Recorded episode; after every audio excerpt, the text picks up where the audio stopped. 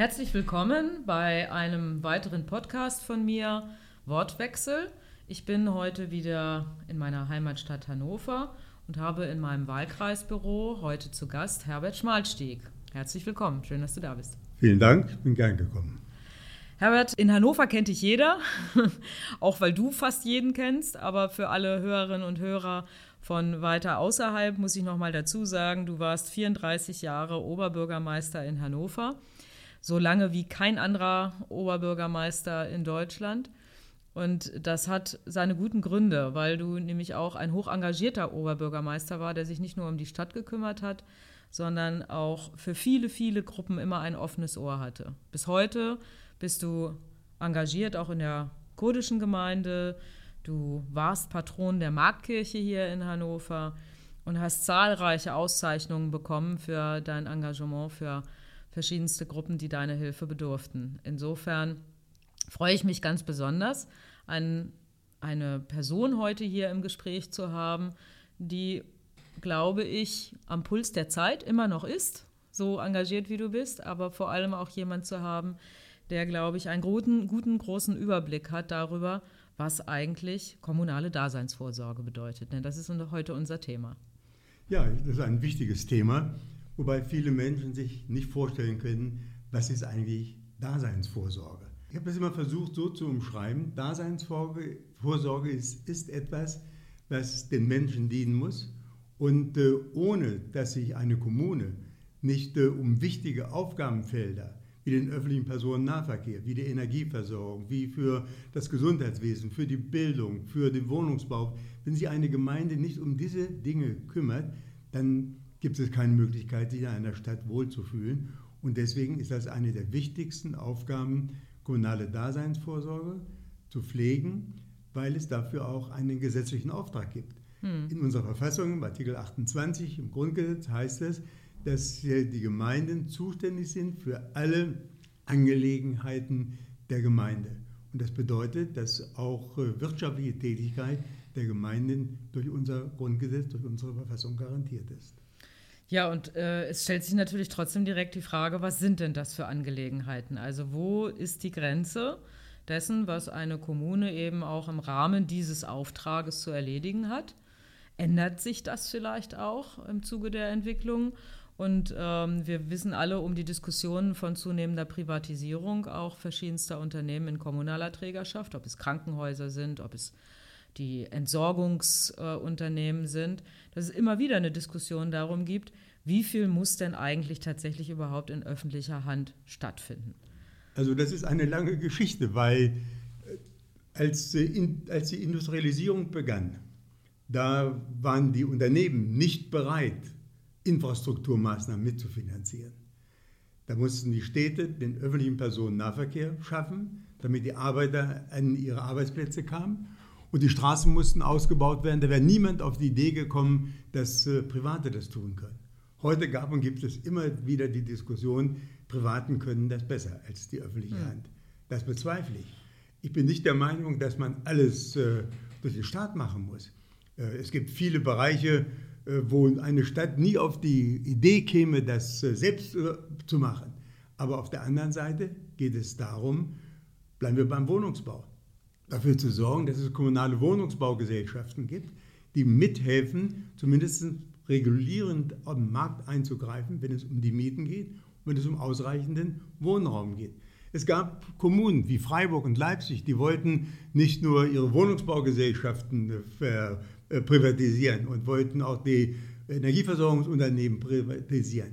Erfreulicherweise, das liegt jetzt 15 äh, Jahre zurück, hat es in Bürgerentscheiden ganz klare Mehrheiten der Bürgerinnen und Bürger gegeben für die kommunale weitere Aufgabe. Leipzig darf beispielsweise weder äh, die Stadtwerke noch äh, die Wohnungsbaugesellschaften noch die Wohnungen veräußern. Sie müssen in der kommunalen, mhm. im kommunalen Besitz bleiben. Und das ja, ist gut nein. und richtig so. Wir sehen das jetzt auch gerade ganz aktuell. Überall dort. Und man versucht hat in den letzten Jahren in den anderen Ländern das Gesundheitswesen, die Krankenhäuser zu privatisieren. Wenn man nach Spanien schaut, nach Großbritannien schaut, was ist die Folge? In der Corona-Krise erlebt man das dort so, dass äh, es nicht genügend Kapazitäten gab. dass äh, die Menschen zu Hunderten in den Madrider Krankenhäusern auf den Fluren äh, lagen, dass sie starben dort auf den Fluren, weil es nicht genügend Kapazitäten gab. Und deswegen ist es gut, dass wir auf der einen Seite die kommunalen Krankenhäuser haben, aber unser System auch so ausgerichtet ist, dass wir durch die freien gemeinnützigen Häuser, durch die Krankenhäuser, die die Kirchen unterhalten, wir doch ein System haben, wo wir doch ein klein wenig besser durch die Krise gekommen sind und kommen, als das in anderen Ländern der Fall ist.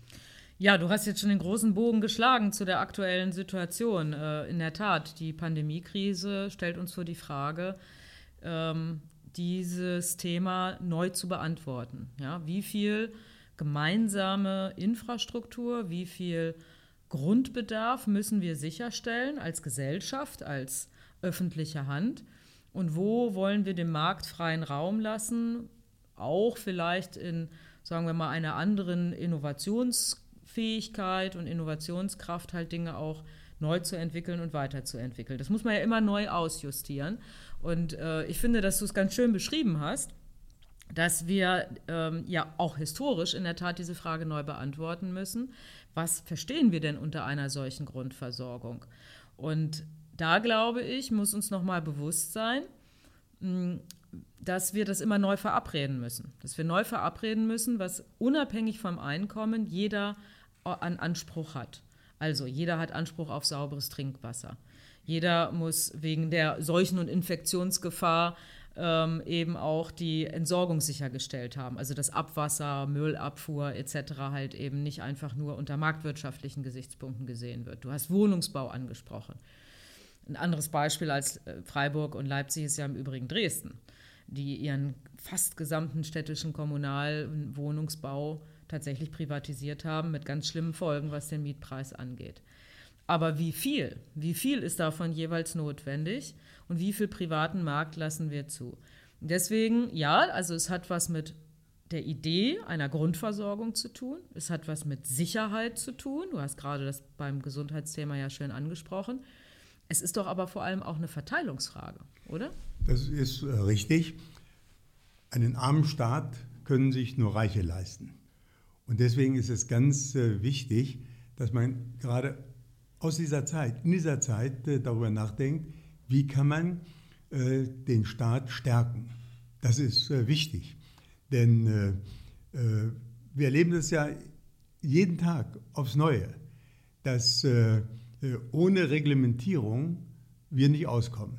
Dass wir auf der anderen Seite dafür Sorge tragen müssen. Du hast zum Beispiel das Thema Wasser angesprochen. Ich äh, erinnere mich daran, denn ich habe ja nicht nur hier als Obermeister gewirkt, sondern auch auf vielen nationalen und internationalen Ebenen äh, bis heute, dass wir verhindert haben, als es im Rahmen der sogenannten Liberalisierung, äh, nachdem man die Energiewirtschaft versucht hat zu liberalisieren, auch das Wasser so organisieren wollte, dass äh, es äh, privat hätte hm. geregelt werden können.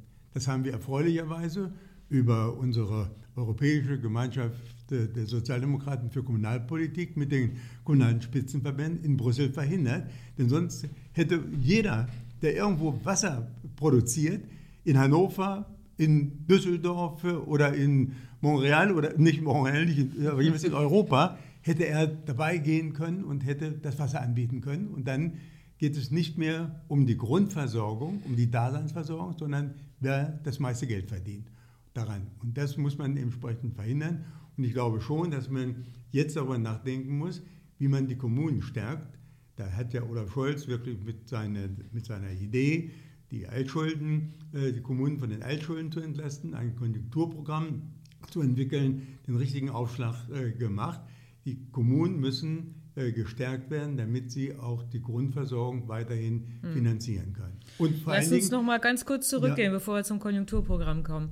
Ähm, trotzdem noch mal die Frage. Also ich sehe das genauso. Ähm, ich habe auch die Hoffnung, dass wenn wir eine eine, eine gesellschaftliche Diskussion darüber führen, was eine solche Grundversorgung ausmacht und dass wie so, nicht nur, ob sich das am Ende rechnet, ne, das wissen wir ja. Also Privatisierung kann auch heißen, dass am Ende die Gebühren exorbitant in die Höhe steigen und es eben nicht kostengünstiger ist, das den Privaten zu überlassen.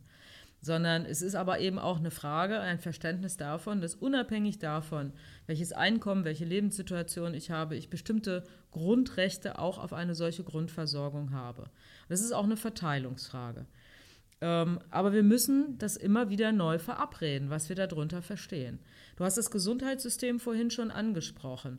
Würdest du denn ähm, meine Einschätzung teilen, dass wir eigentlich in Frage stellen müssen, ob überhaupt eine Grundversorgung von Krankenhäusern, von Pflegeeinrichtungen überhaupt in privater Hand gehört? Müsste nicht eigentlich mindestens eine Gemeinwohlorientierung sichergestellt sein, die entweder kommunale Trägerschaft oder andere, ich sag mal, gemeinnützige Trägerschaft an der Stelle als Infrastruktur quasi zur Verfügung stellt. Also dass wir sagen, das darf ein privater Markt eigentlich gar nicht anbieten. Ich will dazu Beispiele nennen insbesondere auch aus dem Gesundheitswesen.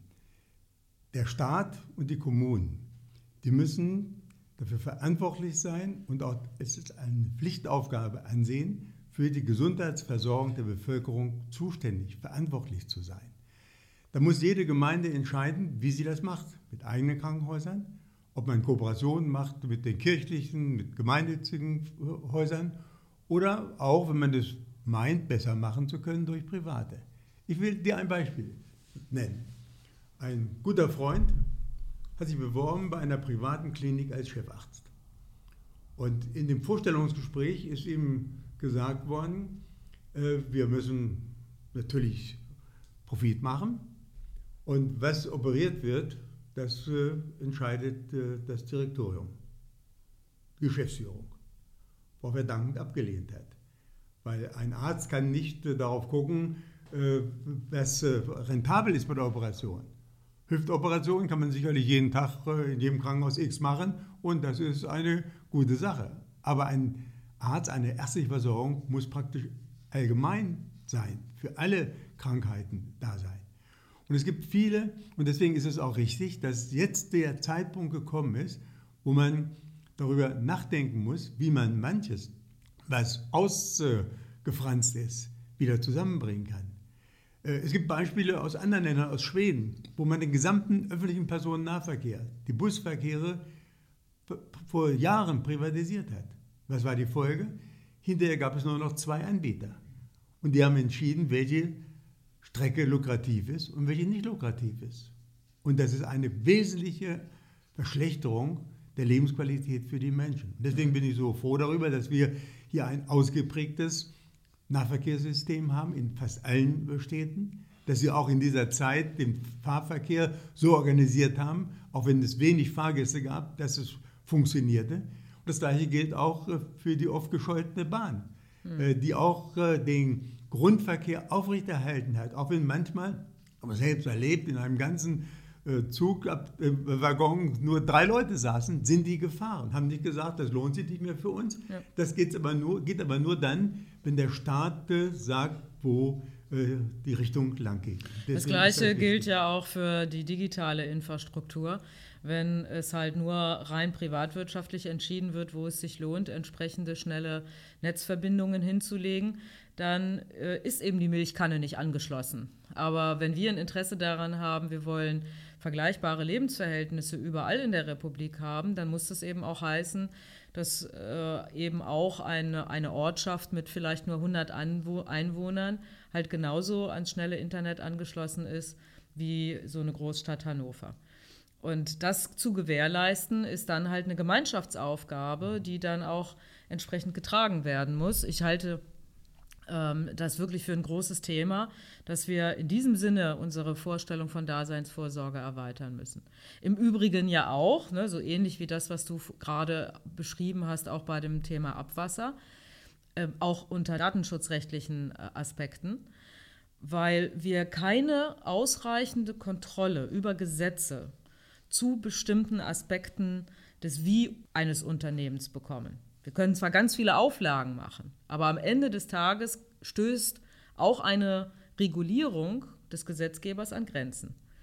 Das heißt, eine digitale Infrastruktur zu haben, die sicherstellt, dass wir in Europa Serverkapazitäten haben, dass wir Angebote also auch Softwareangebote haben, ob das jetzt die Videoschaltkonferenzen sind oder ob das andere Messenger-Dienste sind und ähnliches, die wirklich sicher sind, wo ich nicht ausgeleuchtet werde als Kunde.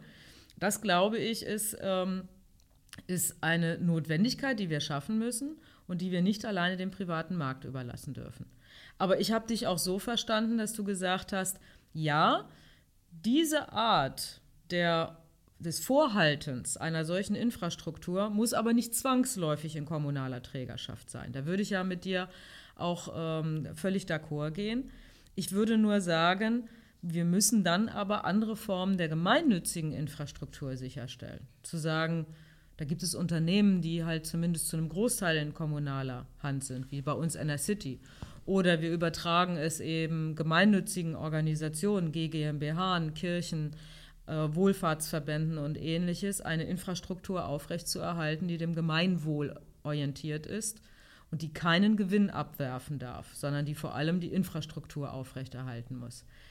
Glaubst du, wir kriegen für solche Ideen und solche Gedanken neue Mehrheiten in der Republik? Also es kommt darauf an, äh, wie sich die Wählerinnen und Wähler entscheiden. Also ich glaube schon, dass gerade jetzt der Zeitpunkt gekommen ist, wo man diese Fragen wirklich offen und öffentlich diskutieren muss. Und da könnte es mehr, wird es Mehrheiten geben. Äh, weil du das Thema, was muss eine Stadt machen, muss alles privat, alles öffentlich sein oder kann man auch was privat machen? Die Städte, die größeren Städte zumindest, haben alle Bauhöfe, wo sie, äh, was, wenn irgendwo eine Straße nicht äh, in Ordnung ist, kurzfristig eingreifen können und dort auch etwas machen können. Aber jede Stadt wäre doch völlig äh, daneben, wenn sie jetzt äh, äh, Tiefbauten, Straßenbau, Hochbau selbst organisieren würde, eigene Firmen hätte. Dazu brauchen wir das Handwerk, dazu brauchen wir die mhm. Bauwirtschaft. Und das wird gemacht. 40 Prozent äh, oder über 40 Prozent der äh, öffentlichen Hand hat beispielsweise äh, die Abfallwirtschaft äh, äh privatisiert. Das äh, funktioniert so oder so. Es gibt in vielen Städten Funks Maßnahmen, wo man das wieder kommunalisiert hat, weil ganz gleich, ob das, wenn das ein Privater macht, wenn irgendwas nicht funktioniert, stehen die beim Bürgermeister auf der Matte. Tja. und äh, beklagen sich. Und dann muss er, sagt er, tut mir leid, das äh, bin ich nicht mehr zuständig, interessiert den Menschen nicht. Der Bürgermeister ist für alles verantwortlich und für alles zuständig und muss sich um die Menschen äh, kümmern. Gibt ein weiteres Beispiel, Sparkassen. Da gibt es ja immer wieder Angriffe von, der, von den Privatbanken und auch aus Brüssel, dass äh, die Sparkassen, die es in Deutschland noch gibt, äh, vereinzelt auch noch in Österreich, aber überall sind äh, die öffentlich-rechtlichen Sparkassen, die wir in ganz Europa hatten, weitgehend privatisiert worden. Wir haben uns dagegen gewehrt und gewandt und haben das bisher auch verhindern können, dass Brüssel auch noch hier zu einer, zu einer Privatisierung der Sparkassen kommt. Wie sehe unser öffentliches Leben in Städten und Gemeinden und Kreisen aus? Gäbe es nicht die Sparkassen, die sich das Konto für jedermann eröffnen, die äh, noch halbwegs vernünftige, ordentliche Gebühren haben, die durch selbst oder durch ihre Stiftungen im Umweltschutz oder in der Kultur äh, finanzieren. Das sind Millionenbeträge, die in einer Stadt wie Hannover jährlich von den Sparkassen ausgegeben werden zur Aufrechterhaltung von Bildung, Kultur, von Öffentlichkeit, von, von Umweltschutz. Und deswegen muss man äh, jetzt dafür Sorge tragen. Und ich glaube auch, das wäre für erlaubt, wenn ich das so sage, ein gutes Zeichen für die SPD. Wenn sie dieses Thema wirklich massiv und offen nach vorne bringt und sagt, wir müssen dafür Sorge tragen, dass wir in einer Stadt, in unserem Land so zurechtkommen, dass wir auch äh, alles haben, was wir brauchen. Äh, ja, im Bereich der Bildung, wie würde denn unsere Bildungslandschaft aussehen? gäbe es nicht die öffentlich subventionierten Theater, Museen, die Volkshochschulen, den Schulbiologischen Garten zum Beispiel Hannover oder die Herrenhäusergarten. Damit kann man kein Geld verdienen. Aber das ist etwas, was auch mit äh, zu der Grundversorgung der Bevölkerung gehört. Ja, vor allem, dass auch alle Zugang dazu haben. Und alle ne? Zugang ne? dazu haben. Also Sicher. wahrscheinlich würdest du das ein oder andere auch privatwirtschaftlich äh, organisieren können, aber dann müsstest du halt auch zum Teil horrende Eintrittspreise und sonstige Exklusivitäten schaffen.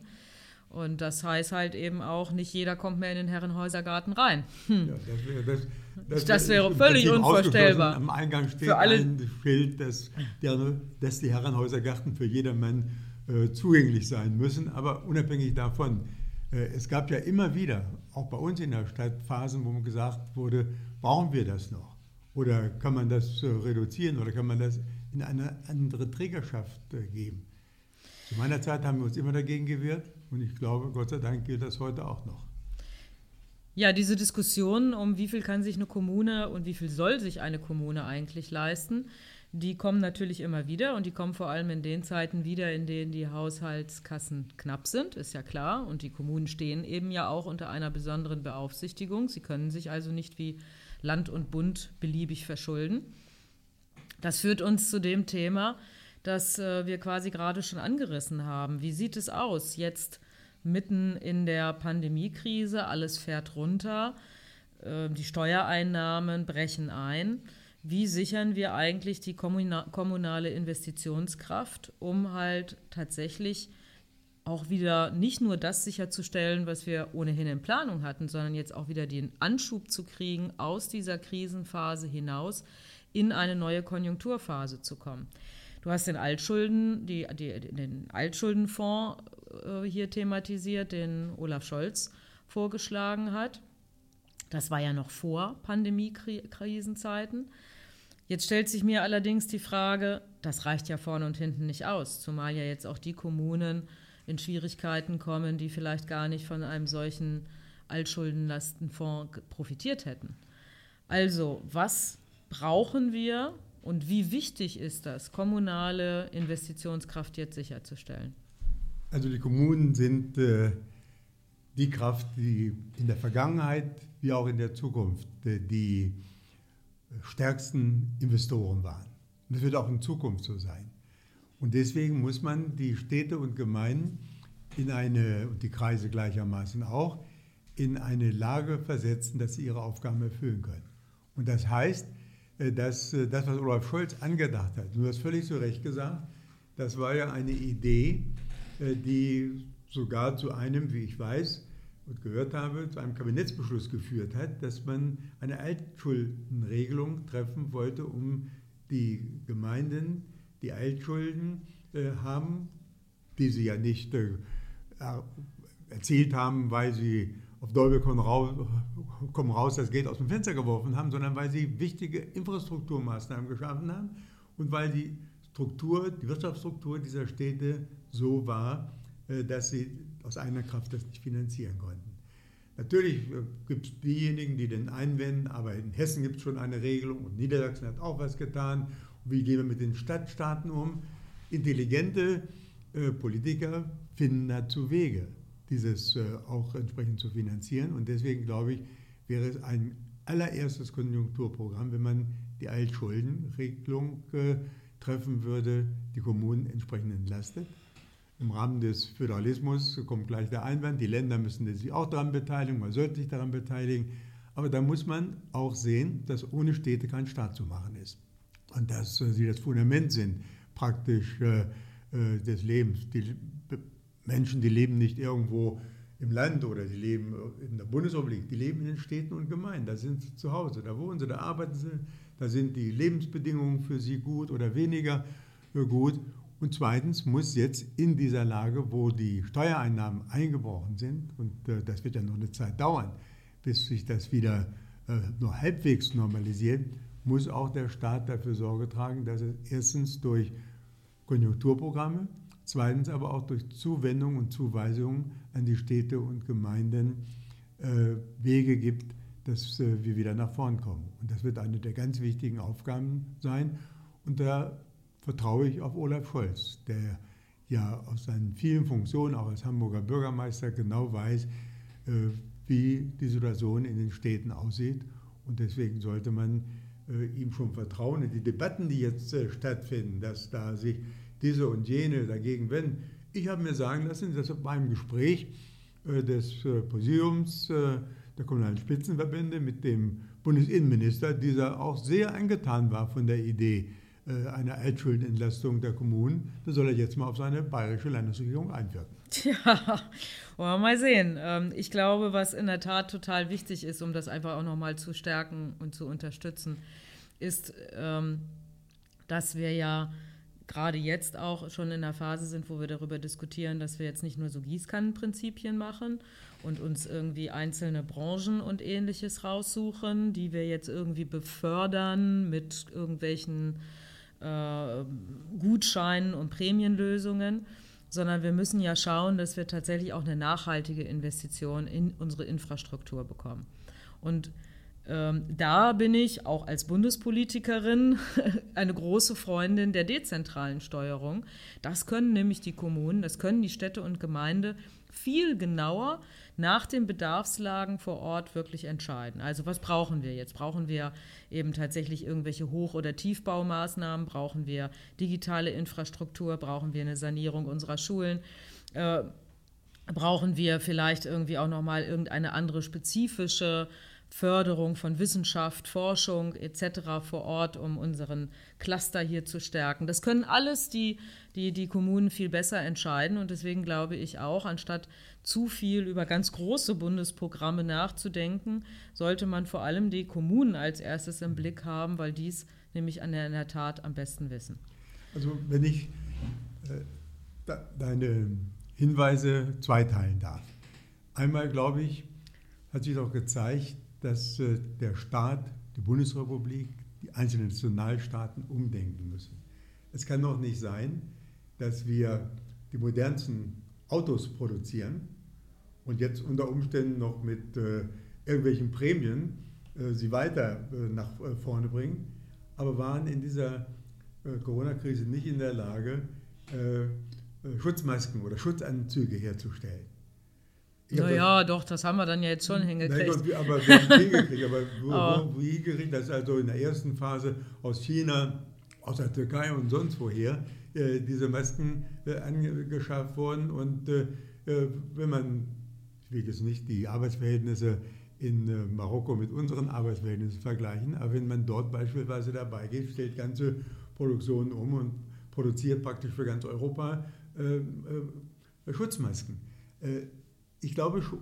Und der nächste Punkt wäre auch. Naja, aber äh, ehrlich gesagt, ja, aber darum. Nein, nein, ich, will nur, ich komme gleich auf deinen Punkt, genau auf den Punkt.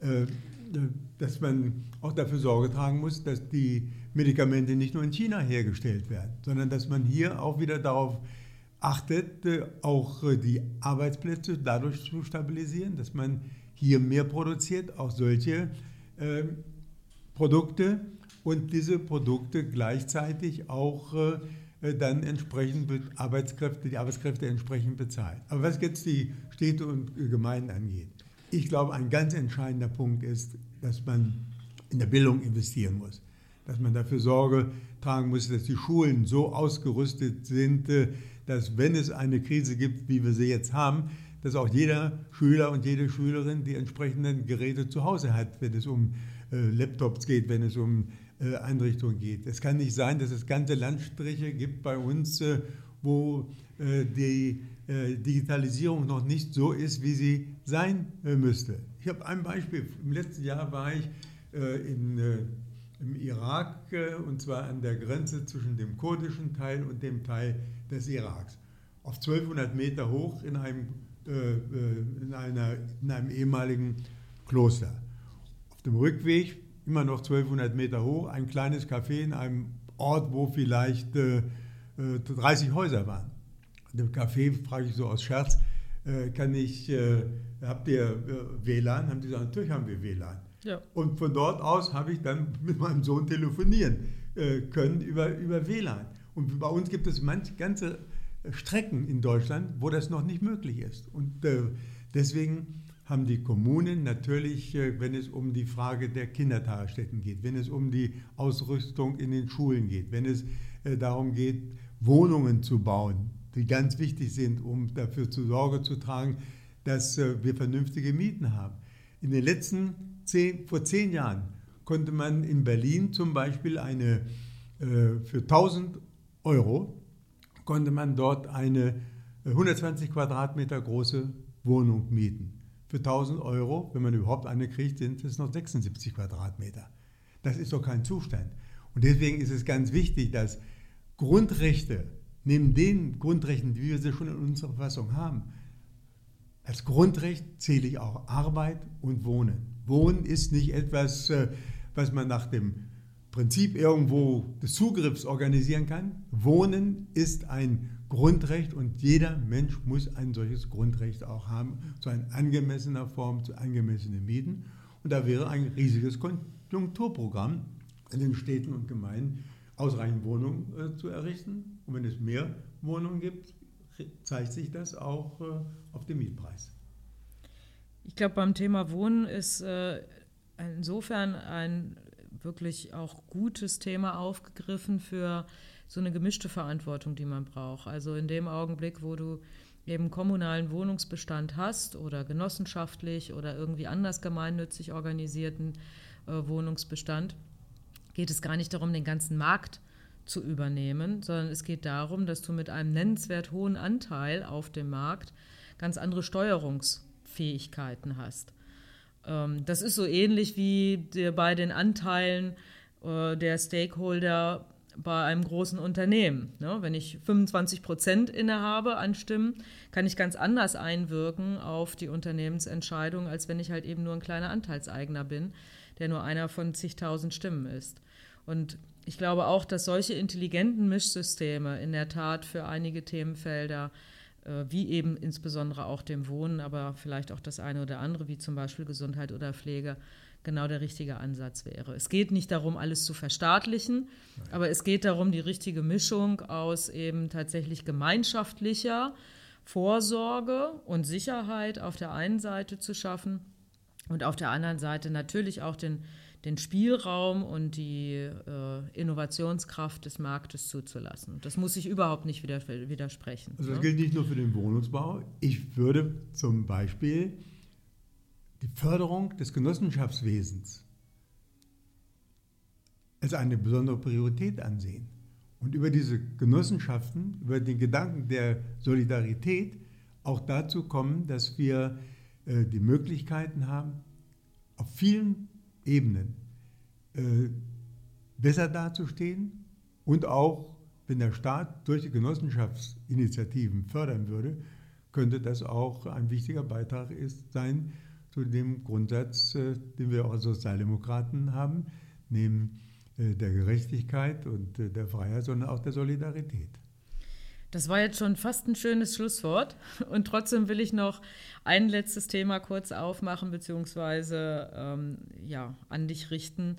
Die Frage des gesellschaftlichen Zusammenhalts. Ich bin ja auch der Überzeugung, so wie du das eingangs gesagt hast, dass wir auch deswegen so relativ gut bisher durch die Krise gekommen sind, weil wir eben ein Maß an Gemeinschaft, an, an, an, an ja auch gemeinschaftlich organisierter Sicherheit in unserer Infrastruktur haben, aber auch weil wir eine Kultur haben, die klar macht, dass nicht jeder für sich alleine kämpft, sondern dass gesellschaftlicher Zusammenhalt auch eben die Rücksichtnahme auf andere, auf Schwächere, aber eben überhaupt auf meinen Nachbarn bedeutet.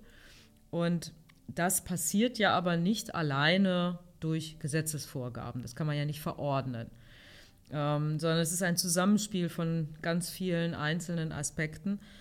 Hast du noch so einen Gedanken, den du uns mit auf den Weg geben willst, ob wir den gesellschaftlichen Zusammenhalt und das bürgerschaftliche Engagement, das wir in unseren Städten und Gemeinden kennen, nach der Krise größer wird oder gleich bleibt oder ob es droht zurückzufahren, weil man sagt, es wird ja alles immer nur schwieriger und ich kümmere mich um mich selbst.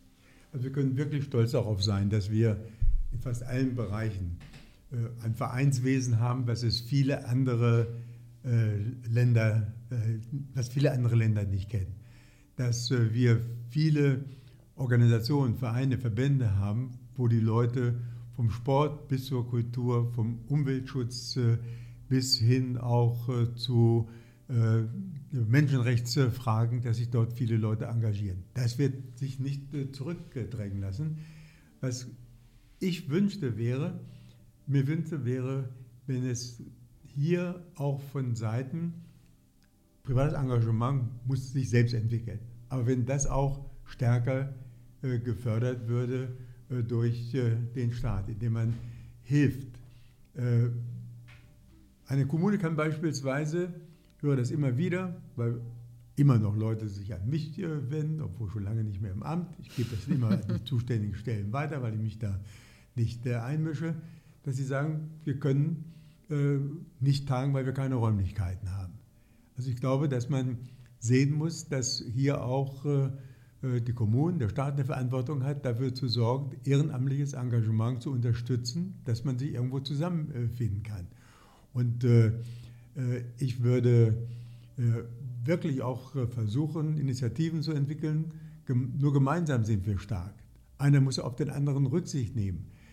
Ich glaube schon, dass nach meinem Eindruck, mit Ausnahme jener, die meinen, dieser Coronavirus ist irgendwo vom, vom Himmel gefallen oder aus, kommt aus einer bösen Ecke und man ja, manche uns, behaupten ja auch, es gibt ihn gar nicht. Gibt es gar nicht. Wir machen uns irgendetwas vor. Ich hatte neulich ein Erlebnis, als ich vor meiner Poststelle wartete, da war ein Arzt vor mir, der sagte, man müsse alle einsperren, die jetzt diese Restriktionen beschränken. Ein Arzt. Da habe ich dem gesagt, Sie müssen mal als Ersten mit einsperren. Äh, weil, weil der war so, das war so aberwitzig. Das denkt sich doch niemand aus. Und ja, aber es ist Staat natürlich auch schwierig. Ne? Wenn ich jetzt so einen Arzt in meinem Bekanntenkreis habe, dann fange ich natürlich daran zu zweifeln an, was denn da so an offizieller ja. Stelle kommt. Ne? Ja, nein, brandgefährlich. Das ist völlig, ist völlig, klar. Da kann man auch daran, daran zweifeln. Aber es gab, gibt immer Leute, äh, die meinen, hier würden uns Freiheitsrechte genommen. Die werden zum Teil eingeschränkt, aber sie werden nicht aufgehoben sondern jeder kann sich bei uns weiterhin äh, entfalten und äh, die Maßnahmen werden irgendwann auch ja zurückgenommen äh, werden. Und deswegen hoffe ich, mir, hoffe ich sehr, das ist auch mein Gefühl, äh, wenn man durch die Stadt geht oder in einer Freizeitanlage ist, Berggarten gestern beispielsweise, zum Beispiel, äh, dass die Menschen zurückhaltend sind, dass sie Abstand äh, wahren und dass sie es richtig finden, äh, dass wir jetzt wieder uns mehr bewegen dürfen. Ich glaube schon, das wird, wenn wir ein klein wenig nachdenken, dass es nicht nur immer mehr geht, dass man nicht nur immer mehr haben will, dass man ein klein wenig bescheidener vielleicht auch wird und sieht, dass es Phasen gab, kann man das nicht miteinander vergleichen, was die Pest angeht oder die spanische Grippe angeht, wo zig Millionen umgekommen sind. Wir werden schon den Zusammenhalt schaffen und ich bin sicher, dass äh, wir da auch auf einem guten Weg sind, was die Zukunft angeht. Lieber Herbert, das sind aufmunternde Worte, die ich ähm, gerne so als Abbinder jetzt aufnehme für den wunderbaren Austausch, den ich mit dir heute haben durfte. Herzlichen Dank, dass du da warst. Ich wünsche dir alles Gute. Und was sagt Danke. man heute? Bleib gesund. Und pass auf dich auf. Tschüss. Tschüss.